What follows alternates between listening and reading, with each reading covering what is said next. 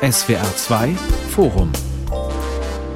Und da sprechen wir heute über den Schwund im Kiosk und die Frage, welche Zukunft haben Zeitschriften? Mit Norbert Lang am Mikrofon. Ob bunte, Mare oder Gartenfreund, TV Today, Titanic oder das Messer-Magazin, selbst in kleineren deutschen Bahnhofskiosks ist für fast jeden Geschmack etwas dabei. Wirklich gekauft werden die Hefte jedoch immer seltener. Ob im Zug oder im Wartezimmer beim Arzt greift man heute eher zum Smartphone als zu Illustrierten. Die Auflagen gehen massiv zurück, viele Magazine werden sogar eingestellt, etwa beim ehemaligen Verlag Gruner und Jahr oder bei Burda. Haben Zeitschriften noch eine Zukunft? Welche Magazine können den digitalen Wandel überleben? Und was geht verloren, wenn Printmagazine nach und nach aus dem Alltag verschwinden? Darüber diskutieren wir heute im SWR2 Forum.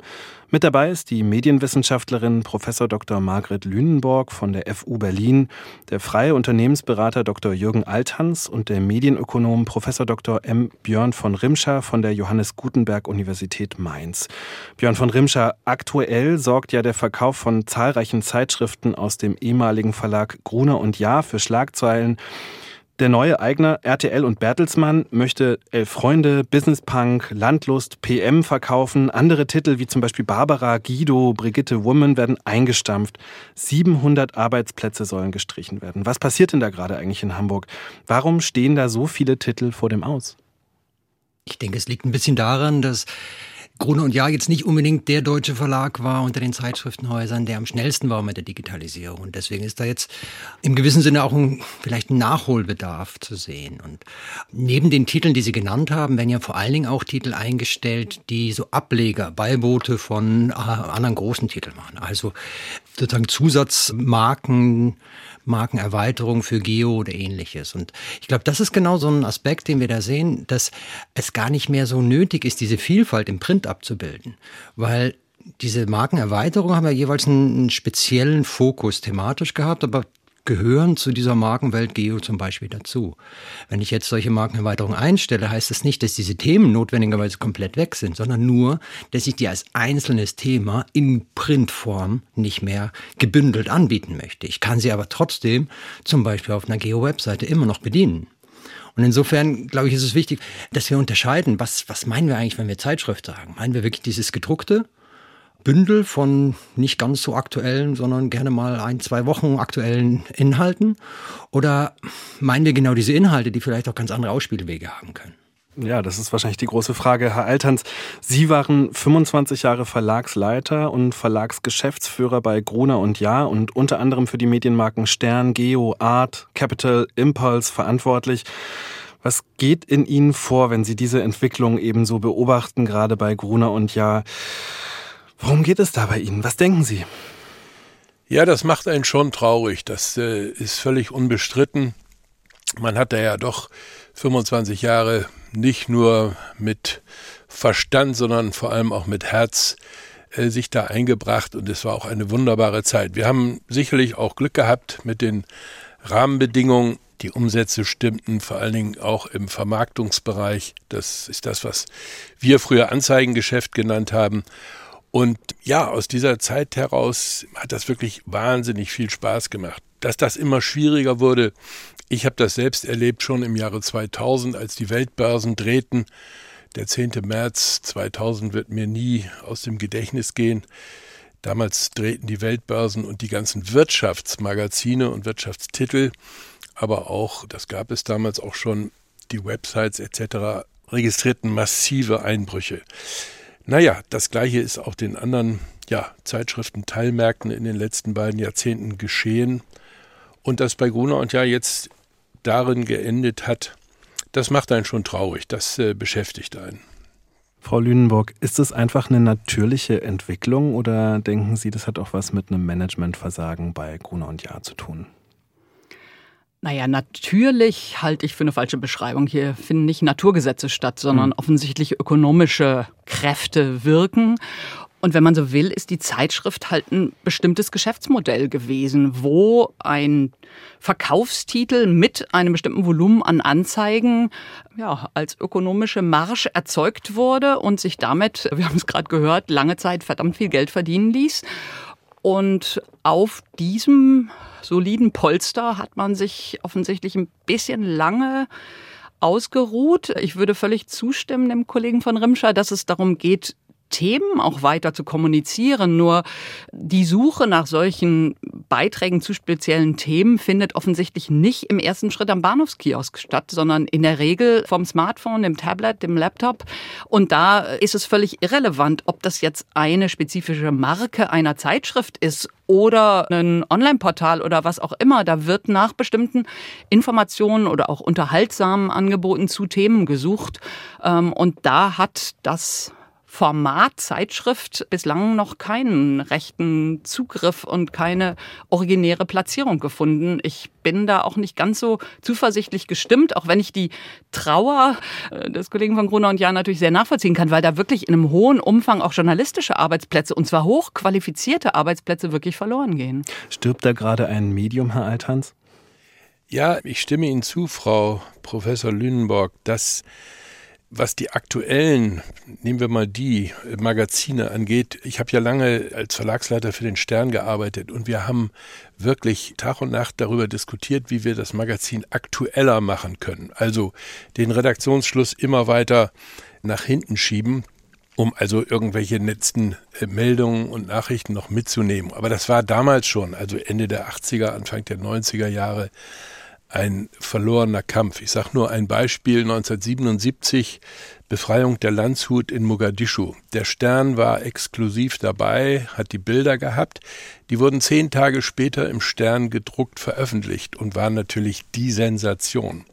Und als Anfang der 90er Jahre es in Somalia eine Intervention gab, da standen die Kamera- und Fernsehteams am Strand und haben gefilmt und direkt übertragen, wie die Landungsfahrzeuge aus dem Meer auf den Strand fuhren. Also so viel zum Thema Aktualität. Aber es gibt ja eben auch andere Formen. Also es gibt viele Magazine. Ich bin zum Beispiel ein Luftfahrtinteressent und ich lese meine Magazine, die nicht unbedingt super aktuell sein müssen, sehr gerne und sehr gerne in Print. Also da da werden wir auch noch lange was von haben. Man muss es schon differenziert betrachten. Ich glaube, es ist ein wichtiger Aspekt. Wir reden jetzt die ganze Zeit vor allen Dingen aus einer Publikumsperspektive. Ja. Dass, dass eigentlich ja diese Magazine vom Publikum nachgefragt wurden. Wenn man aber nicht ganz so weit zurückgeht, sondern vielleicht nur die letzten 20 Jahre betrachtet, dann müssen wir eigentlich sehen, dass die Magazine, die neu auf den Markt kamen, ja selten orientiert waren an einem Publikumsinteresse, was man bemerkt hat und dachte bedienen zu müssen, sondern vor allen Dingen am Interesse der Werbebranche. Und deswegen kamen neue Titel auf den Markt, weil es eine bestimmte Zielgruppe gab, die man erreichen wollte und wo man ein, ein spezialisiertes Angebot machen wollte, dass man die gezielt und mit dem entsprechenden Umfeld erreichen kann. Das ist jetzt ein bisschen gemein, wenn man sozusagen die journalistische Arbeit nur Umfeld nennt, aber aus dieser Perspektive der Werbevermarktung ist es genau das. Und ich glaube, dieser Aspekt ist fast noch wichtiger. Wenn Herr Alterns, Sie sagen gerade, ich möchte das immer noch gerne auf Print lesen. Und ich glaube, das gilt nicht nur für Sie, das gilt durchaus noch für einen erheblichen Teil des Publikums. Aber bei der Werbung gilt es eben nicht. Und die hat ganz andere Möglichkeiten, ihre Zielpublika zu erreichen, ihre, ihre Zielgruppen. Und das ist, glaube ich, letztlich der viel entscheidendere Grund, warum wir, ein, ja, wenn wir es so nennen wollen, Zeitschriftensterben haben. Ja, äh, es ist so, dass in der Tat die Einnahmen aus den Anzeigen inzwischen wirklich so dramatisch, was Print äh, oder auch Zeitschriften, Medienmarken angeht, zurückgegangen sind. Stern, Spiegel und Fokus hatten in ihren Hochzeiten, das muss man einfach wissen, fast 70 Prozent Umsatzanteil aus Anzeigen. Das mochten die Redaktionen nie so gerne hören, aber die haben ermöglicht, dass man große, schlagkräftige Redaktionen sich leisten konnte. Der Spiegel hat jetzt zuletzt gemeldet, dass nur noch ein Drittel seiner Einkünfte aus dem Vermarktungsgeschäft kommen. Also man sieht da die Verschiebung. Alle haben wie verrückt dann an der Preisschraube, was die sogenannten Copypreise, also die Verkaufspreise am Kiosk oder im Abo angeht, gedreht und sind da ja in große Höhen inzwischen vorgestoßen, ne, wenn Sie sich das anschauen. Genau, das heißt, wenn wir sozusagen echt kalkulierte Preise hätten, dann wird Zeitschriftenlesen äh, sozusagen ein Elitenprivileg, weil dann das einzelne Heft einen Verkaufspreis hat, der der nur noch für wenige, vielleicht solche Luftfahrtliebhaber wie Sie, äh, sozusagen bezahlbar wird. Und das ist ein schmales Segment, was es wahrscheinlich auch in der Zukunft geben wird, aber ein so schmales, dass wir das, was heute als Publikumspresse sehr breit gestreut ist, im Blick haben, damit natürlich überhaupt nicht erreichen. Ich fand es sehr interessant und absolut zutreffend von Rimscher, dass das Adressieren von Werbekundschaft sozusagen vielleicht relevanter ist als von Leserschaft. Mich interessieren in besonderer Weise auch der breite Markt von Frauenzeitschriften und das, was wir in den letzten mindestens 10, 15 Jahren erlebt haben, ist ja, dass wir gleichermaßen Herren-Männer-Zeitschriften in der Ausdifferenzierung hier haben aufblühen sehen können, weil auch da Kosmetik, Körperpflege, Design, Ästhetik eine Werbeindustrie hat äh, wachsen lassen, äh, für die es lohnt, auch entsprechende Segmente zu platzieren. So dass das, was schon ach, vor Jahrzehnten diskutiert wurde, wird es nicht einen Niedergang von Frauenzeitschriften geben, zu dem Zeitpunkt eher zum Aufblühen von Männerzeitschriften als Pendant gegeben hat, eben auch mit einer entsprechenden ja, werbetreibenden Industrie, die das möglich gemacht hat. Und das ist halt wirklich massiv zusammengebrochen. Da würde mich jetzt wirklich, Herr von Rimscher, interessieren, warum genau sind denn eigentlich diese Anzeigen und die Werbeeinnahmen so zurückgegangen? Wie ist es denn passiert über die Jahre? Hat es wirklich nur mit dem Internet, mit Social Media als Konkurrenz zu tun? Ist es das wirklich? Ja, ganz massiv. Also die Zeitschrift hat im, im analogen Medienmarkt die maximale Ausdifferenzierung vom Publikum bedeutet. Die Tageszeitung hatte im Prinzip nur das, es sind Leute, die sich die Zeitung lesen können und in diesem Postleitzahlengebiet wohnen. Mehr Informationen waren nicht wirklich vorhanden über die Leserschaft. Vielleicht noch, dass man weiß, ja, manche Städte sind wohlhabender als andere, also werden vielleicht andere Modelle der gleichen Automarke beworben in dieser Zeitung im Vergleich zu der wohlhabenderen oder ärmeren Stadt. Aber ansonsten ist da nicht viel Anpassung an das Publikum möglich gewesen. Bei Zeitschriften hatten wir diese Möglichkeit, oder haben sie noch, dass wir davon ausgehen können, ein, ein Luftfahrtmagazin, ein Jägermagazin wird auch nur von den entsprechenden Publika gekauft. Also wenn ich als Werbekunde möchte, dass ich entsprechende Produkte vermarkten kann und, und die Menschen erreiche, die, die das lesen wollen und damit auch allenfalls das kaufen könnten, dann werbe ich genau in dieser Zeitschrift. Also ich habe sehr wenig, in der Werbebranche nennt man das Streuverluste, also die Werbung, die ich bezahle, aber für die dieses Geld ich eigentlich niemand erreiche, den ich erreichen will. Ich möchte nicht jeden Leser erreichen, sondern nur die, die für mich als Werbekunde in Frage kommen, aber zahlen muss ich für alle, für die ganze Reichweite. Und das kann ich jetzt online natürlich ganz anders adressieren. Dadurch, dass es durch Cookies, durch Tracking-Möglichkeiten sehr genaue Profile von einzelnen Nutzerinnen gibt, ist es möglich, diese einzelnen Nutzerinnen zu adressieren und nicht auszugehen von dem Produkt, sondern also dem Medienprodukt. Ich muss nicht sagen, ich mache das im Luftfahrtmagazin, weil das sind Leute, die, die auf eine Luftfahrtschau gehen und die gerne teure Tickets kaufen, sondern ich weiß, dass diese einzelne Person hat diese Interessen. Und dann kann ich die adressieren, egal wo sie ist. Nicht nur in dem Magazin, sondern auch, wenn sie auf einer Webseite ist, wo es vielleicht eigentlich gerade ums Wetter geht. Also keinerlei Bezug zu diesem inhaltlichen Thema gegeben ist, aber die Wetterwebseite ist angebunden an ein Werbenetzwerk und dort ist eben Information über die Person, die gerade das Wetter aufruft, hinterlegt und entsprechend wird in dem Moment der Werbeplatz verkauft. Wenn das ein Luftfahrtinteressierter ist, wird die entsprechende Werbung ausgestrahlt. Wenn es jemand ist, der sich für Badeschuhe interessiert, wird vielleicht Werbung für Badeschuhe ausgestrahlt. Ja, da haben Sie wirklich recht. Die Messung der Kontakte, die eben auch Streuverluste massiv ausgrenzt, das ist unschlagbar. Da kommt Print nie hinterher. Und das muss man einfach einräumen. Ich wollte auch noch einen Widerspruch platzieren, was die Herkunft von redaktionellen, verlegerischen Ideen angeht. In meiner äh, Zeit bei Gruner und Jahr und nach allem, was ich höre, ist das weiterhin so, die Ideen für Magazine, Magazininhalte kommen zu 90 Prozent aus den Redaktionen. Und dann macht und tut man und produziert Nullnummern und dann gibt es eben auch eine Abteilung, die die Chancen auf dem Werbemarkt eruiert. Und dann kann es in der Tat sein, sagen, tolles Konzept, aber auf dem Werbemarkt werden wir damit nicht erfolgreich sein und dann rechnet es sich nicht. Aber umgekehrt äh, gibt es eben auch Titel, die auf anderen Wegen ihre Erlöse haben erreichen können. Denken wir zum Beispiel mal an Landlust, die mit über einer Million Auflage, verkaufter Auflage, eine der erfolgreichsten Neueinführungen der letzten 15 Jahre war und immer noch bei 700.000 plus liegen. Klare Redaktionsidee. Geo-Epoche hat so gut wie kein Anzeigengeschäft. Redaktionsidee. Aber Kostet sie haben aber auch 12 Euro. Genau, ne, das ist in der Nähe von Büchern zwischen, was den Copypreis angeht, was aber die Käufer nicht abschreckt.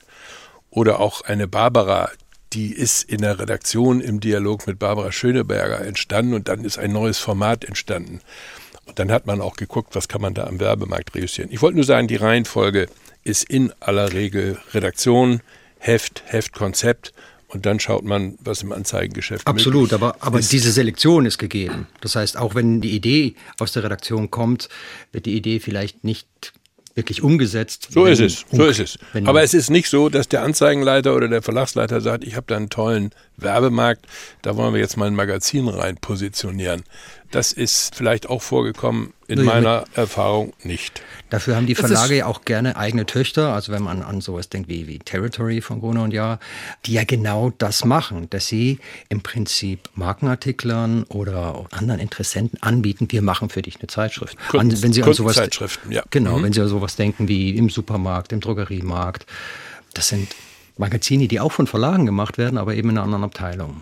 Mhm. Frau Lüdenburg, Sie wollten. Ja, es ist schön, dass immerhin journalistische Ideen da noch eine Wertschätzung finden. Aber ich fand das Beispiel mit Barbara gerade ganz wunderbar, weil das ist ja eine extrem professionelle, crossmediale Vermarktung einer Medienfigur, würde ich sagen, ja, eine Celebrity. Ja. Und da, das knüpft gut an unsere Debatte um, um verschobene Ökonomien an. Da müssen wir ja auch sehen, dass im Netz eben ganz neue Arten von Vermarktung, Werbeindustrie, aber eben auch Celebrities, sogenannte Micro-Celebrities, also Social Media Influencer als Figuren entstanden ja, sind. Ja. Da braucht es keine Barbara, die wir alle seit Jahrzehnten vom Fernsehen kennen, sondern das geht in einer unglaublichen Geschwindigkeit, dass vergleichsweise normallos, ohne irgendeinen professionellen Hintergrund, sich eine Followerschaft auf bestimmten Kanälen erarbeiten und dort nichts anderes als Product Placement permanent machen. Also, ob es das Make-up, die Klamotten oder sonst was sind, sozusagen vermarkten, indem sie vermeintlich darüber informieren, dass diese Creme schöner als jene und so weiter ist.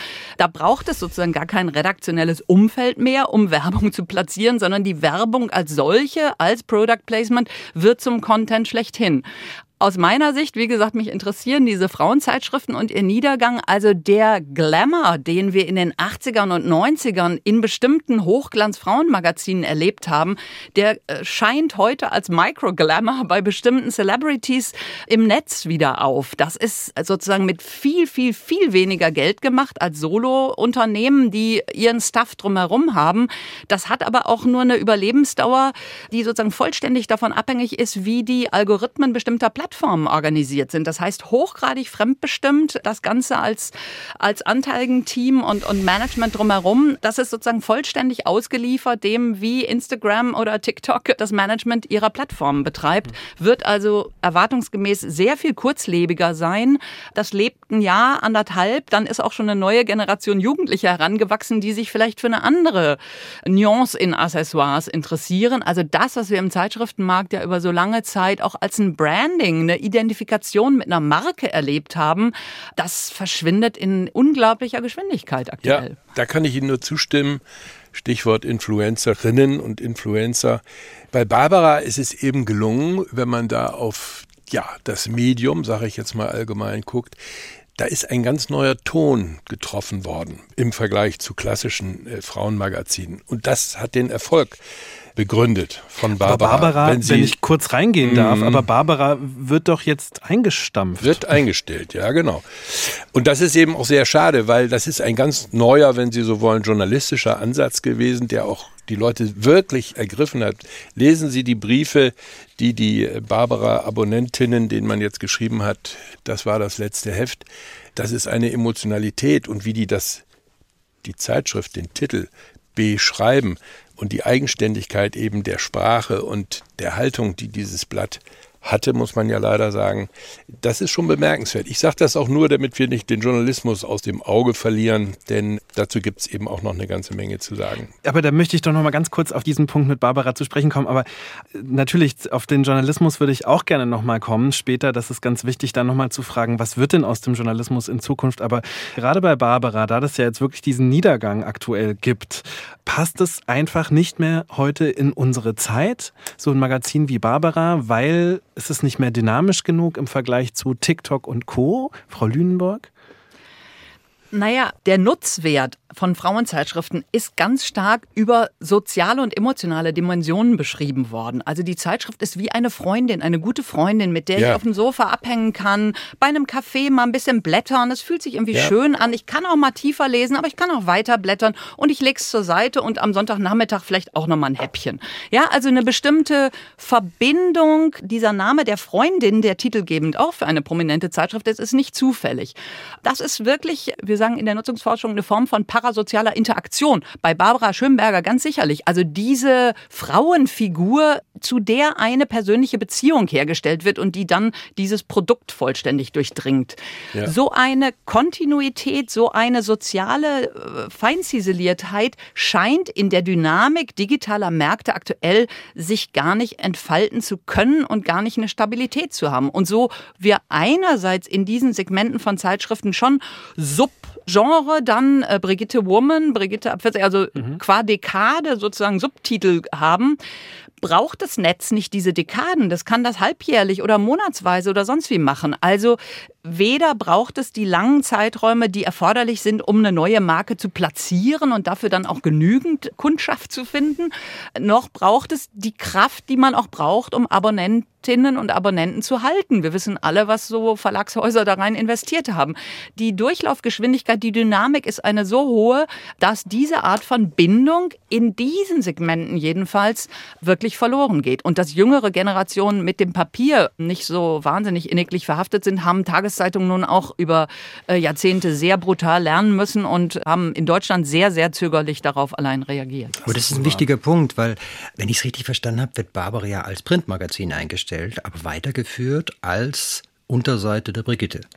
Mhm. Und, und ich glaube, das ist genau dieser Aspekt. Wenn wir Medienmarken anschauen, die haben mehrere Funktionen. Sozusagen eine emotionale Funktion, das, was Sie als Freundin beschrieben haben, Frau Lüdenburg. Mhm. Ähm, sie haben eine sozusagen kognitive Funktion, ne, ich möchte Informationen kriegen. Und sie haben auch eine soziale Funktion. Und, und dieser, gerade wie Sie diese Szene auf dem Sofa beschrieben haben, weiß ich jetzt nicht, wie stark ist die soziale Funktion von Barbara. Es ist meine Freundin, es ist nicht eine Freundin, mit der ich mich gemeinsam zeige. Also das, wäre ja dieser Unterschied. Habe ich es auf den Tisch legen? Will ich, dass mein Besuch sieht, dass diese Zeitschrift da liegt und, und sich dadurch ein bestimmtes Bild von mir macht? Das ist die soziale Funktion. Oder will ich das eigentlich nicht? Das ist nur für mich. Das bedient nur meine emotionale Funktion, dass ich eine Freundin haben will. Und Manchen wäre es vielleicht sogar peinlich, weiß ich nicht. Es gibt Nein. bestimmt ganz andere, äh, unterschiedliche Auffassungen über Barbara. Aber diese technische Funktion, einfach ein, ich brauche das Papier, ja, die ist in der Tat obsolet. Die soziale Funktion, dafür wäre es noch wichtig, dass ich Papier haben kann. Und deswegen wird es Zeitschriften geben, wo das auch relevant ist, dass ich mich mit ihnen zeige. Und Barbara ist da so gerade ja. dazwischen. Die emotionale Funktion, für die es absolut auch eine Zahlungsbereitschaft gibt, die kann ich auch als Unterseite auf der Brigitte weiterführen. Das muss man sehen, ne, wie erfolgreich das weiterhin ist. Aber dieses Stichwort Freundin, das ist Barbara hervorragend gelungen. Und das ist nicht nur positiv im Sinne von, ich liebe sie, ich mag sie und die steht mir sozusagen zur Seite. Es kann sogar das Gegenteil sein. Beim Stern in der Marktforschung haben wir das häufig gehört. Ich wo Leserinnen und Leser sagen, ich ärgere mich auch regelmäßig über den Stern. Aber das brauche ich auch irgendwie, um damit mich dann auch auseinanderzusetzen. Ne? Also diese Beziehung die ist ganz wichtig und hoffentlich gelingt sie auch weiterhin im digitalen Bereich. Aber das ist wirklich doch auch nochmal ein spannender Aspekt äh, von Zeitschriften, vielleicht auch in der Vergangenheit, dass sie ja doch so in der identitätsstiftend sind und waren. Ich persönlich kenne jetzt auch sicher Leute, die äh, wahrscheinlich so eine InTouch nur mit spitzen Fingern angefasst hätten. Und andere haben sich dann eben dann, wie Sie es schon beschrieben haben, extra eine Art oder irgendwas anderes, ein Monopol irgendwo hingelegt, damit man es ja sieht. Und dann Tja, nicht gelesen? Ähm, und, und dann vielleicht auch nicht gelesen. Das hat schon, Herr von Rimscher, so eine identitätsstiftende Funktion gehabt in der Vergangenheit, oder? Absolut. Also ich meine, äh, denken wir zurück an, an, ich weiß nicht, welches Alter Sie jeweils haben, aber ich glaube, dass Generationen in Deutschland mit der Bravo groß geworden sind. Und ja, äh, sehr das hat äh, Beispiel. viele Leute geprägt, im Guten wie im Schlechten. Und ich bin mir nicht sicher, ob Instagram das genauso gut kann. Herr Althans, ich meine, Sie waren ja bei Geo und Art, das waren ja auch ein bisschen so ähm, Lebensweltmagazine. Ja, also dieses Stichwort identitätsstiftend äh, finde ich wirklich sehr gut. Und das trifft auf Geo und auch auf Art zu. Wobei man eben, ja, Bravo hundertprozentig äh, stimmig dazu. Aber Bravo ist verschwunden vom Markt und Geo, was zu meiner Zeit über 500.000 verkaufte Auflage jeden Monat hatte, ist auch ich weiß es gar nicht genau, aber deutlich unter 200.000 schon abgerutscht. Aber auch identitätsstiftend. Damit hat man sich identifiziert, auch wenn man inhaltlich nicht immer der Meinung war, was einem da das Medium kommuniziert hat. Hat Geo äh, nicht eigentlich die heutigen Instagrammer geschult, indem man muss ein Instagrammable Moment haben, den man möglichst schön fotografiert? Nee, auf gar keinen Fall. Das Aber da ging es doch auch um gute Fotografie. Es ging ja. viel um Fotografie, ne? Das war schon ganz interessant beim Um professionelle Fotografie. Ich glaube, das ist was anderes als das schöne Dessert, was ich heute äh, auf meinem Tischchen fotografiere. Oh, Instagramer machen zum Teil Riesenaufwand um Professionalität in den Fotos.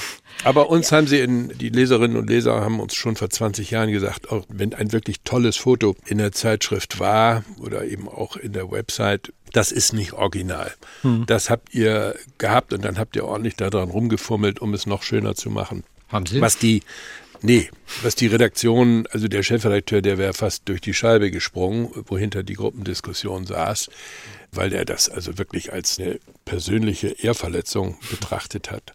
Nein, nein, das, da war die Redaktion immer unbestechlich. Aber, Aber ich äh, mhm, bitte, bitte, Frau Lüneburg. finde, dass nochmal ein guter Punkt gemacht wurde. Also ob wir es die Fotografie nennen oder die großen Reportagen, also sich nochmal klar zu machen, dafür bin ich auch Journalismusforscherin. Also das waren Orte, da war Geld und dieses Geld wurde eben auch in eine große Auslandsreportage, wo wirklich in den 80er, 90er auch, auch Kollegen 14 Tage unterwegs sein konnten, bezahlt ja. unterwegs sein konnten und mit einem Haufen Bilder und mehreren Blöcken voll zurückgekommen sind und daraus eine große Geschichte gemacht haben. Also das ist heute fast undenkbar, weil die ja. Ressourcen äh, ne, für ausführliche Recherche also ja kaum mehr bezahlt werden. Da muss ich eine Mehrfachvermarktung machen und von Anfang an gleich Stücke davon verkaufen, um das überhaupt noch irgendwie refinanzieren zu können. Also faktisch haben wir damit schon auch einen Verlust bestimmter journalistischer Formate, auch wenn Sie, Herr von Rimscher, absolut recht haben. Die digitale Fotografie ist heute auf jedem Handy technologisch so weit avanciert, dass ich damit eine Menge machen kann. Aber äh, ich glaube, wir haben Konsens darüber, dass professionelle Fotografie mit einem Blick für, für Momente, einen Blick für auch soziale Konflikte und so weiter noch was anderes erzeugt als Instagrammable nice things in the world. Ne? Mhm. Ich würde ja. da jetzt auch noch mal aus dem Vorgespräch mit Herrn Tschechne, der äh, eigentlich ja hier bei der Sendung ähm, teilnehmen wollte, aber verhindert war, dem Journalisten, der auch selbst bei unter anderem bei der Art, bei, bei ähm, der Hör zu auch gearbeitet hat und bei ähm, vielen anderen Magazinen auch, der auch noch mal betont hat, das fand ich sehr spannend, wie wichtig die Magazine Magazine gerade so in den frühen Jahren der Bundesrepublik auch waren, um Bilder der Welt sozusagen nach Deutschland zu bringen. Ja. Also die Reportagen aus der ganzen Welt, irgendwo, ob es jetzt Mexiko ist oder die Seychellen, wo auch immer, da hat man die schönen Bilder bekommen, dann eben auch wieder ins Wohnzimmer und ähm, ja, jeden Tag genießbar zum Kaffee. Ja, so ist es. Und äh, kleine Geschichte von National Geographic, ja wirklich eine Ikone, was Fotografie ja. angeht und auch was Reportagen und große Geschichten angeht. Die konnten wirklich, wie Sie gesagt haben, monatelang äh, Frau Lüdenborg, konnten die auf Recherche gehen und wenn die gesagt haben, wir sind noch nicht fertig, dann, dann haben die in, in, Washington gesagt, dann bleibt noch ein Monat. Und irgendwann fing das dann bei der National Geographic auch an schwieriger zu werden. Und dann haben sie sich einen es ist ja eine Stiftung, ein Trust. Und dann haben sie sich aber einen Manager geholt, der die Sache da ein bisschen in Ordnung bringt, weil die ökonomisch richtig unter Druck kamen. Und der hat dann ein berühmtes Bild an die Wand geschmissen. Redaktionsvollversammlung, tausend Leute im Raum. Das ist ein Bild, das hat Nikon, glaube ich, oft noch in seiner Werbung gebraucht. Da sitzt ein Affe, ein Gorilla im Wasser. Der sitzt da und guckt. Und dieses Foto ist von einem National Geographic Fotografen gemacht und der hat wirklich ein Vierteljahr hinter irgendeinem Busch gelegen und darauf gewartet. Und äh, dieser neue Manager hat dieses Bild an die Wand geschmissen und hat gesagt, wir müssen uns fragen, ob wir uns das in Zukunft noch leisten können. Können Sie sich ja vorstellen, was da für ein Tumult im Saal war. Aber diese Dinge, die wir eben auch bei Geo hatten, dass das Team, ein Fotograf, ein Autor, dass die wochenlang weg waren, äh, das ist in der Form auch heute nicht mehr möglich, leider. Aber gleichzeitig die große Frage dann auch wieder, so wie man beispielsweise von einer Display-Fatigue spricht, ne, von so einer Display-Müdigkeit, dass wir dauernd irgendwie immer auf irgendwelche Scheiben, erhellten Scheiben glotzen.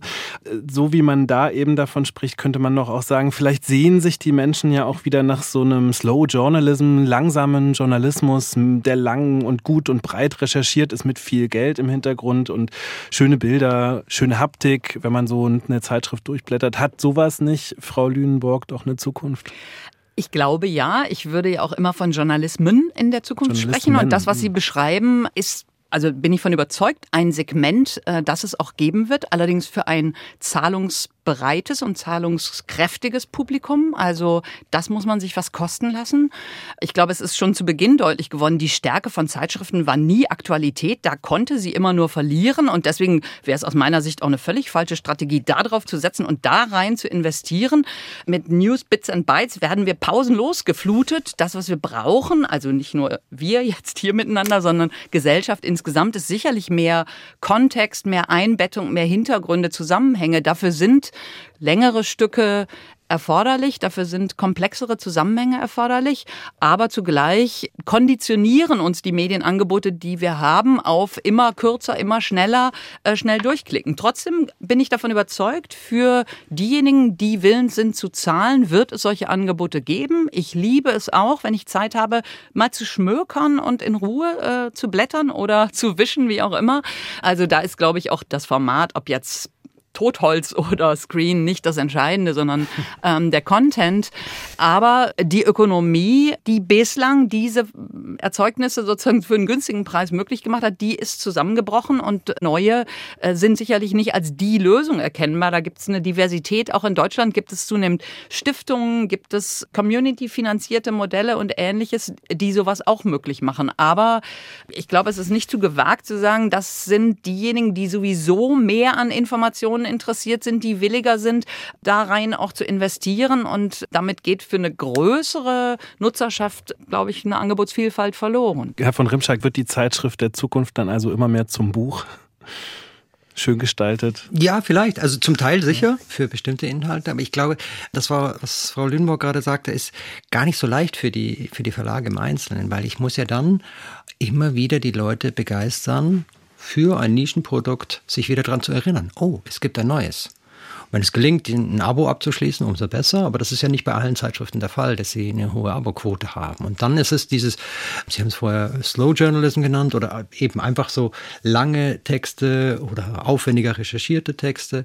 Das, das kann man nicht täglich machen. Der Economist hat gerade das Problem, dass sie als Zeitschrift super beliebt sind, aber die Leute erwarten, man sollte das täglich haben. Also sind sie jetzt überle am Überlegen, ja, wo können wir Kooperationen mit Verlagen haben, dass wir unser tägliches Angebot verbessern und die Leute bei der Stange halten. Also ich glaube, es ist ganz, ganz schwierig dann für so einen Verlag, die Leute, wenn es ein, ein besonderes Produkt ist, ist natürlich die Hürde für ein Abo noch höher, weil das, der Preis dann noch höher ist. Oder wenn es, wenn es eben kein Abo ist, sie immer wieder zu begeistern für dieses spezielle Produkt. Also es ist nicht unbedingt einfacher dadurch, dass ich eine Nische habe und da sagen kann, ja, die Leute sind aber auch ja, sozusagen intensiver interessiert und, und haben auch eine größere Zahlungsbereitschaft als auf dem Massmarkt. Das haben sie, aber das heißt nicht, dass es ja. leicht ist. Also ich teile die Zuversicht auch von Frau Lünenborg und äh, Spiegel, Zeit und FAZ sind Beispiele.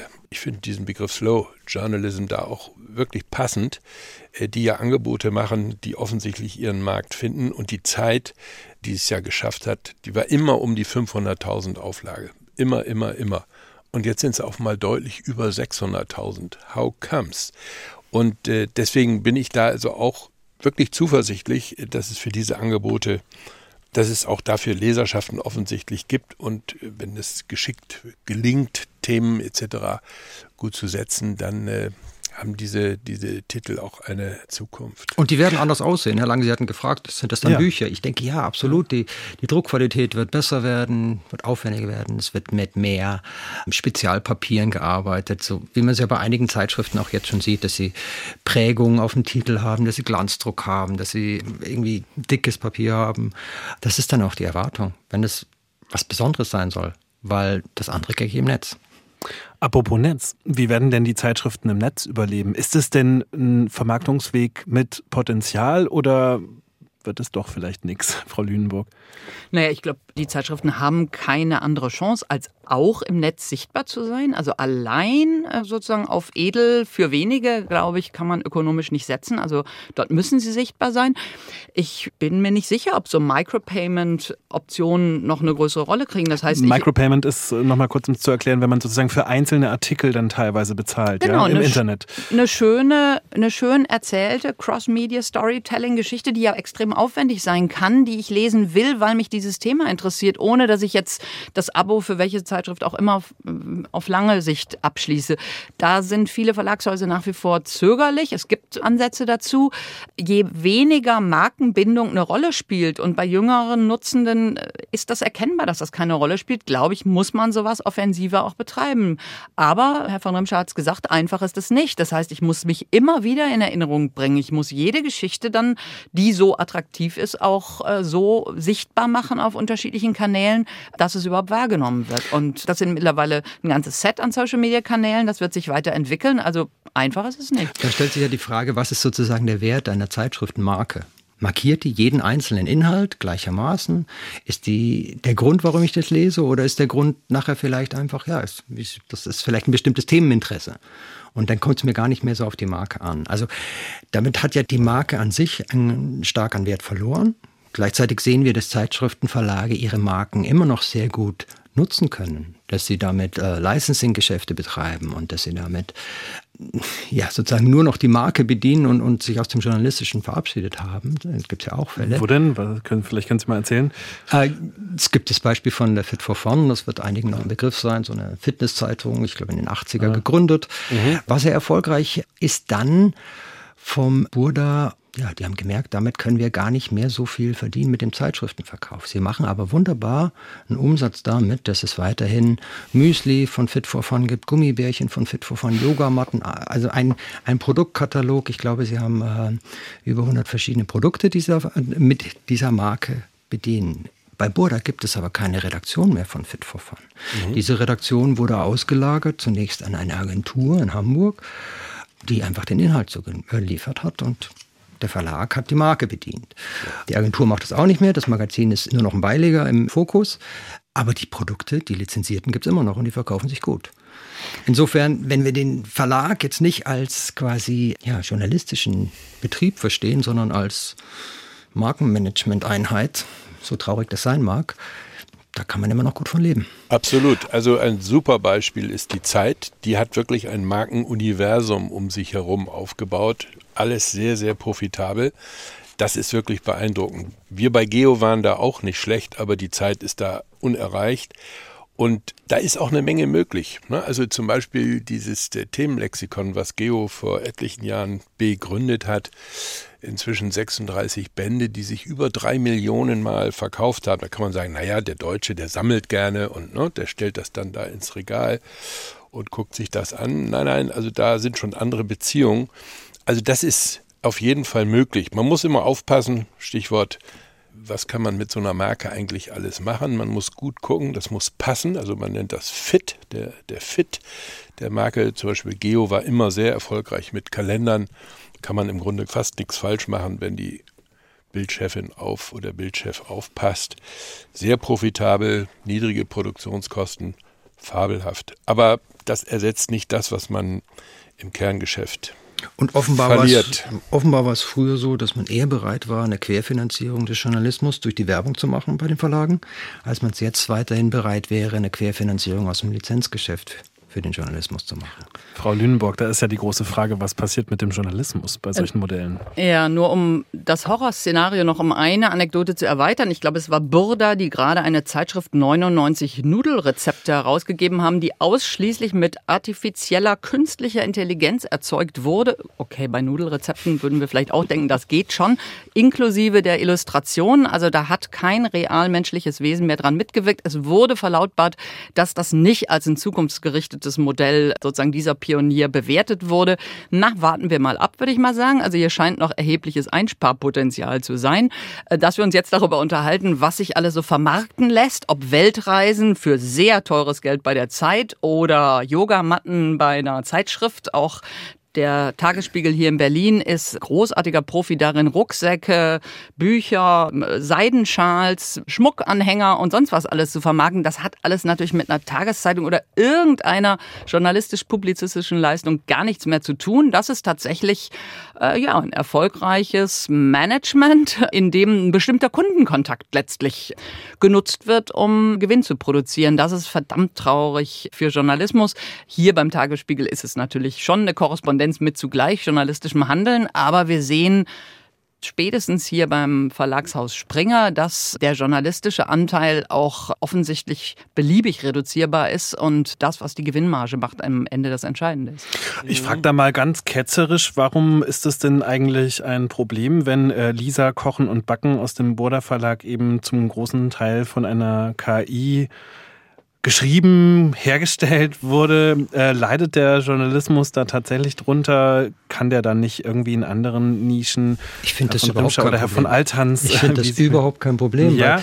wenn wir, wenn wir bedenken, wie viele Zeitschriften gibt es denn eigentlich oder gab es denn? Also im, im Maximum waren es äh, Publikumszeitschriften in Deutschland über 1500.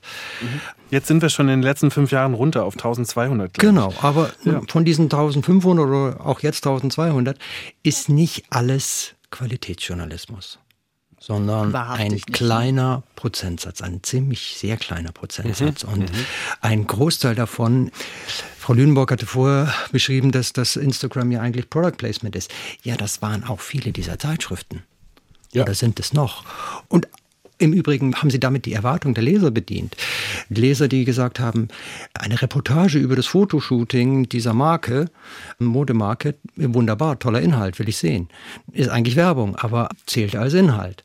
Und insofern, ich glaube, sollten wir auch nicht diesen Fehler machen, zu glauben, früher war alles besser und alles ist erhaltenswert. Im Gegenteil, ganz viel davon ist einfach Doppelung gewesen und PR abschreiben und äh, zweifelhafte Qualität. Also ich muss wirklich sagen, gut, dass wir auf das Thema Journalismus jetzt auch nochmal kommen. Das ist das, was eben auch bei diesem Donnerschlag, der da bei Gruner und Jahr im Februar eingeschlagen ist, am meisten, ja, traurig gemacht hat, weil das sind alles äh, Titel, die, was die journalistische Qualität angeht, wirklich äh, sich die bestmögliche Mühe gegeben hat. Also da hat es natürlich auch mal durchgerechnet, was so Kooperationen angeht, wo man sagt, na, na, was habt ihr da denn gemacht, um da Redaktionskosten zu sparen? Aber ich habe mal die Artdirektorin äh, der Brigitte im Seniorenheim besucht und die hat mir, die hat so eine große Mappe und dann zeigte sie Reportagen, die sie verantwortet hat aus den 70er Jahren und da sah ich überall so Lufthansa, so, so Taschen und Cappies und sowas. Ja, sagt sie, das haben wir uns von der Lufthansa bezahlen lassen, da wo wir hingeflogen sind, um das zu fotografieren. Und das war auch in Ordnung. Aber da war dann auch die Grenze. Die haben uns nicht gesagt, so, jetzt schreibt mal was Nettes über unsere Firma. Da hat es nicht durchgerechnet an der Stelle. Aber was mich wirklich umtreibt, die vielen Journalistinnen und Journalisten, die jetzt den Job verlieren, für die wird es, glaube ich, wirklich schwierig, adäquate neue Beschäftigungen zu finden. Wir wissen alle, wie, wie schwer es die freien Journalistinnen und Journalisten jetzt schon haben. Und das Heer wird ja dadurch vergrößert. Ich sage mal ein Beispiel, an dem das irgendwie ablesbar ist, was uns da auch gesellschaftlich ins Haus steht oder schon, schon passiert ist. Es war ein Bericht über einen großen Bezirk in Mecklenburg-Vorpommern, wo ein Journalist saß, der für die Hauptredaktion, die in Rostock saß, der musste täglich eine halbe, manchmal eine ganze Seite füllen. Und das heißt wirklich strammes Organisationsmanagement der Themen. Dann haben sie gesagt, no, du hast jetzt einen Computer, einen Block und einen Bleistift und du gehst hier und dahin. Jetzt hängen wir dir noch eine Kamera um und Bewegtbild hätten wir gerne auch noch. So. Und dieser Mann, diese Frau kriegt jetzt irgendwie mit, dass in ihrem Bezirk, in ihrer Region irgendeine Mauschelei im Gange ist. Wo sie eigentlich einsteigen müsste, um zu recherchieren. Das kann sie nicht mehr. Sie hat dafür keine Zeit und sie kriegt dafür auch keine Kapazitäten. Und das sind die Dinge, um die ich mir wirklich Sorgen mache, dass eben durch den ökonomischen Druck da Dinge verloren gehen, äh, was uns wirklich nochmal leid tun wird im Sinne von Meinungsfreiheit, Pressefreiheit etc. Das war das SWR2 Forum Schwund im Kiosk. Welche Zukunft haben Zeitschriften? Ich bedanke mich bei den Gästen Professor Dr. Björn von Rimscher, Universität Mainz, Dr. Jürgen Althans, freier Unternehmensberater und Business Coach Hamburg, Professor Dr. Margret Lünenburg, Medienwissenschaftlerin FU Berlin. Einen schönen Radioabend wünscht Norbert Lang.